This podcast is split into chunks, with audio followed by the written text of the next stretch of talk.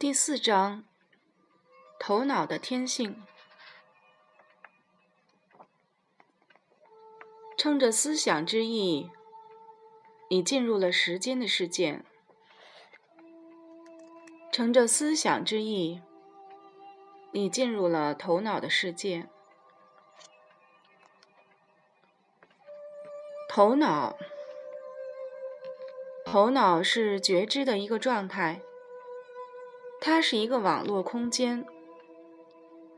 每当你思考的时候，你就会进入其中。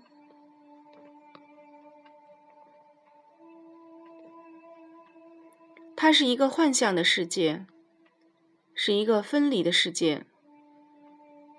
当你在头脑中时，你是在过去或者未来的某处。你唯一不在的地方，就是此刻此处。记忆里的过去，头脑究其本质属于过去，它是由你过去所有的经验，以及你所有的观念、想法、意见、信仰。态度和评判构建而成。头脑和 ego 只能通过记忆来了解过去的事情，然后他会把过去投射到当下时刻，这就扭曲了当下时刻的现实，而使你无法体验生命的真相。在头脑层面运作，会营造出一定程度的舒适感和安全感。它给了你一个你是谁的感觉，而且会给你一个自己的生活是什么样的感觉。但是，这就把一切都缩减到了已知的范围内，并使你对生活的体验变得麻木。当你在头脑层面体验生活时，你是以很微妙的方式对存在着的一切说：“我已经知道了，我已经体验过你了，我已经有了对你的见解、评判和信念，所以我不用和你临在，我不用在此刻了解你，因为。”我在过去就知道你了。在这种体验里，没有纯真，没有临在，也没有生命。你的头脑不仅装着你今世所有的记忆，而且也装着你所有前世的重要记忆。它也装着在你之前生活过的所有人的集体记忆。头脑是个令人惊叹的仪器，进入它就要风险自负，因为迷失在里面是很容易的。幻想中的未来，当你在头脑里时，你不仅是在过去，你也是在未来，但这是幻想中的未来。在很微妙，通常也是无觉知的层面，你记得过去的痛苦和限制，以及所有情绪创伤和未被满足的需要。记住想象力，你试图去创造一个比较好的未来，但是你幻想中的未来，并非是真实的未来，而是过去向前的投射。你因此就把自己锁在了那个你想逃离的过去里。当你带着梦想与渴望进入未来时，你或许会制造一些美好的感受，因为你的幻想带着对希望的承诺。但这是虚假的承诺，永远也不会兑现。你所相信的那个未来。永远不会到来，它永远不会成就你。智有当下时刻可以成就你，借助投射进入未来，你就离开了当下时刻，并把自己监禁在了头脑的世界里。幻想的生成。当你在头脑和思维的世界里时，你就是创造者。但是你在制造什么呢？你在创造自己的幻象世界。你在创造一个记忆、想法、观念、意见和信仰的世界。你相信头脑的世界是真实的。那么你注定就要生活在里面，在世界各地，人们都在创造各自的幻象的世界。与那些和自己有着相同虚幻信仰的人，你可以与他们和睦相处。这些人是你的朋友，你们没有冲突的理由。但是，当你幻象的世界，和你邻居的幻象世界不尽相同时，你就进入了敌对区。当你认为你的幻象是真理时，你会把自己幻象的信仰强加给他人。你甚至会对那些与自己的幻象不同的人发动战争。你会借自己的幻想之名为自己的各种罪行辩护。共患，所有主要的宗教都是幻想、共享幻象的样板，只是有的在幻象中迷失的更深一些。这里有一个简单的测验：哪个宗教宗教最热衷于使人们改变信仰，而认同他们的观点？对改变人们的信仰所做的努力越大，那个宗教离真理就越远。这是一个简单的测验公式，得出结论并不困难。你需要做的就是翻阅历史记载，对那些用耳去听的，就让他们去听吧。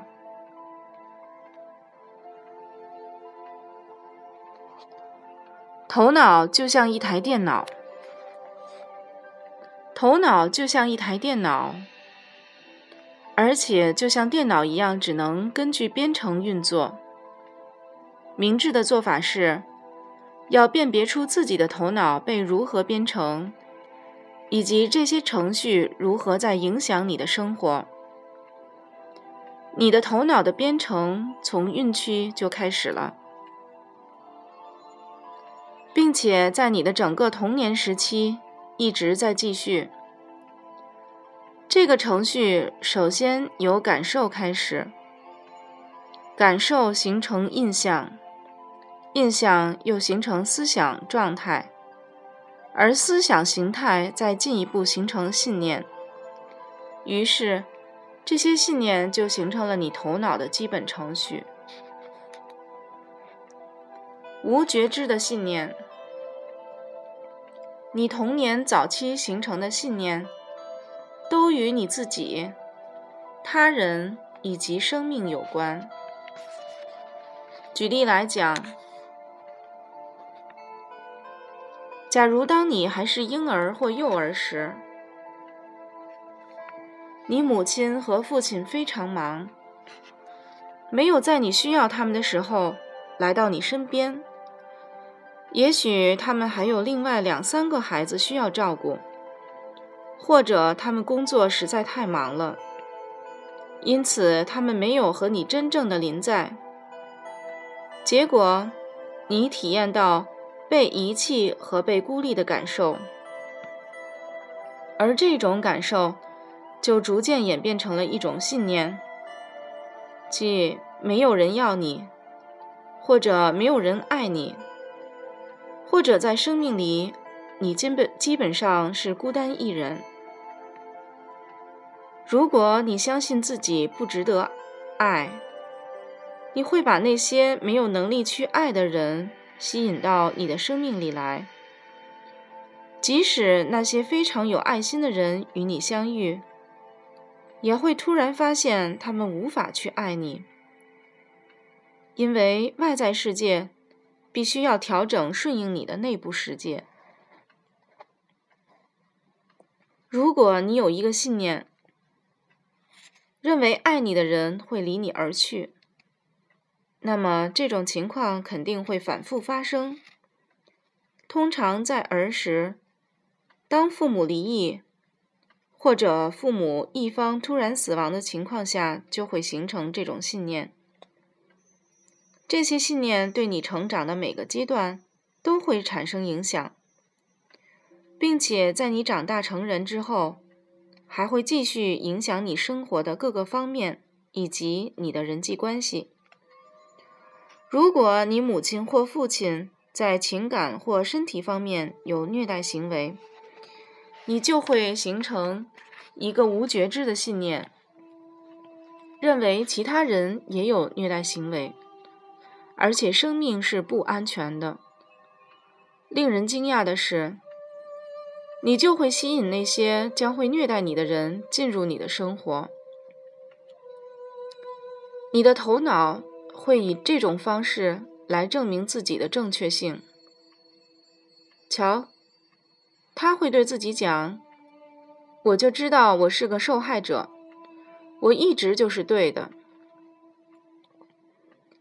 你最好要觉察到自己的这些无觉知信念，他们在制造你的生命体验。只要这些信念仍然处在无觉知的状态，你就没有办法摆脱他们。以下是一些常见的。关于你自己、他人和生活的信念，这些也许在你童年早期就已经被编入你的头脑，而且也许还在继续无觉知的左右着你的生活经历。哪些信念属于你？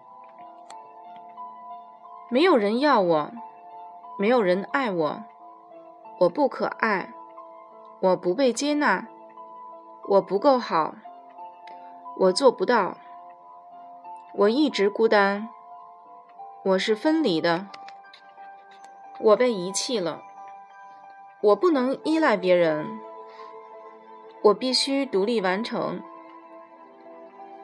信任别人是不安全的，我必须要控制，放松是不安全的，没有人理解我。没有人听我的话，我是多余的，我不能表达自己，表达意见是不安全的，我不能说不，我不能要求自己想要的，我不能拥有自己想要的，我是个让人讨厌的人，我一定有什么地方不对劲。我不能应付，我感到不安全，生命是不安全的，都是我的错，都怪我，都是他们的错，都怪他们。我卡住了，我陷入困境了，我不想在这里，离开是不安全的，我不属于这里，我不能融入。表达我的感受是不安全的，我必须隐藏我的感受，我必须表现好，我必须要做正确的事，我必须善待人，我不得烦扰别人，我必须隐藏真实的自己，我没有价值，我不能相信自己的判断。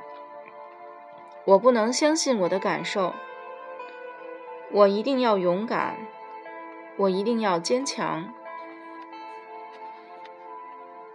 你是否能反思这些限制性的信念在过去如何的影响你？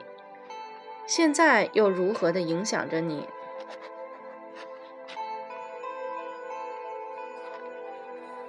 头脑与回溯。当你在头脑里的时候，你是在过去的某处。一般来讲，你不会进入过去太深，所以你仍然能够运作的相当不错。但是，事情并非总是如此。有时候，你会周期性的感受到压力、担心和焦虑；有时候，你感到烦闷。受伤或愤怒，有时候你感到被排斥或被评判；有时候你感到匮乏或害怕。以上每一种情况的发生，都是因为你已退回到一个过去的经验里，很有可能回到了你儿时早期的经验，而你。正在把它投射在当下时刻上。如果你能够看清这一切，只不过是自己回到了过去的经历而已，那么就不会有任何问题。你就会知道，你正在体验的并没有事实根据。实际上，你是在做梦。当你意识到自己在做梦的那一刻，你就可以从梦中醒过来。一旦你认出梦的本质，觉醒就容了，容易了。恐惧的进化，在远古时代，每当我们面临生存威胁时，我们内在升起的主要感觉就是恐惧。恐惧的目的是驱使我们为了生存而战或逃。如果你遇到了一只剑齿虎，你很难坐下来思考对策。恐惧会驱使你立即去反抗或者逃跑。作为原始时期的人类，你的生存取决于你对恐惧的回应。恐惧在物种生存方面起了绝对的作用。而且，直至今日，当我们的生存受到威胁时，恐惧仍然在我们的生活中占有一席之地。如果有人拿刀袭击你，恐惧会立刻激起你反抗或者逃跑的反应。但是，随着我们越来越老于世故，越来越多的进入头脑。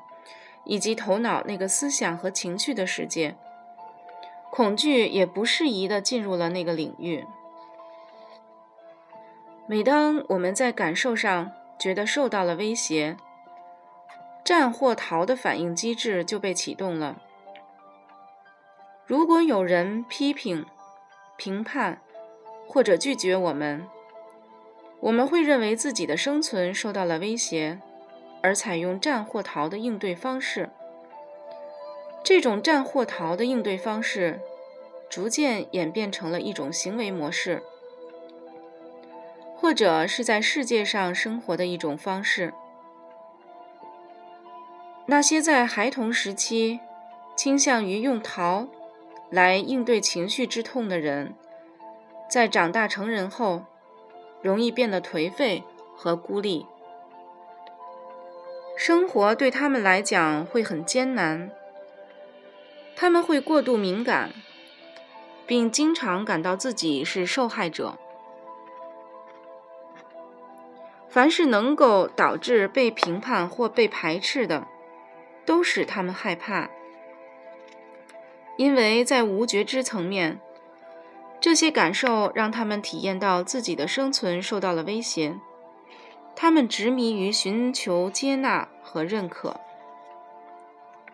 那些在童年时期倾向于用战来应对情绪之痛的人，容易变得好斗、好竞争、好控制，有时候还有暴力或虐待倾向。这些模式扭曲了我们对生活的体验。并影响了我们的各种关系。因此，将其带入觉知当中就很重要。真相是，情绪之痛对你的生存永远构不成威胁。如果有人批评你、评判你，或者拒绝你，这些真的都与你没有任何关系。这一切表明的是他们自己的状态，而与你无关。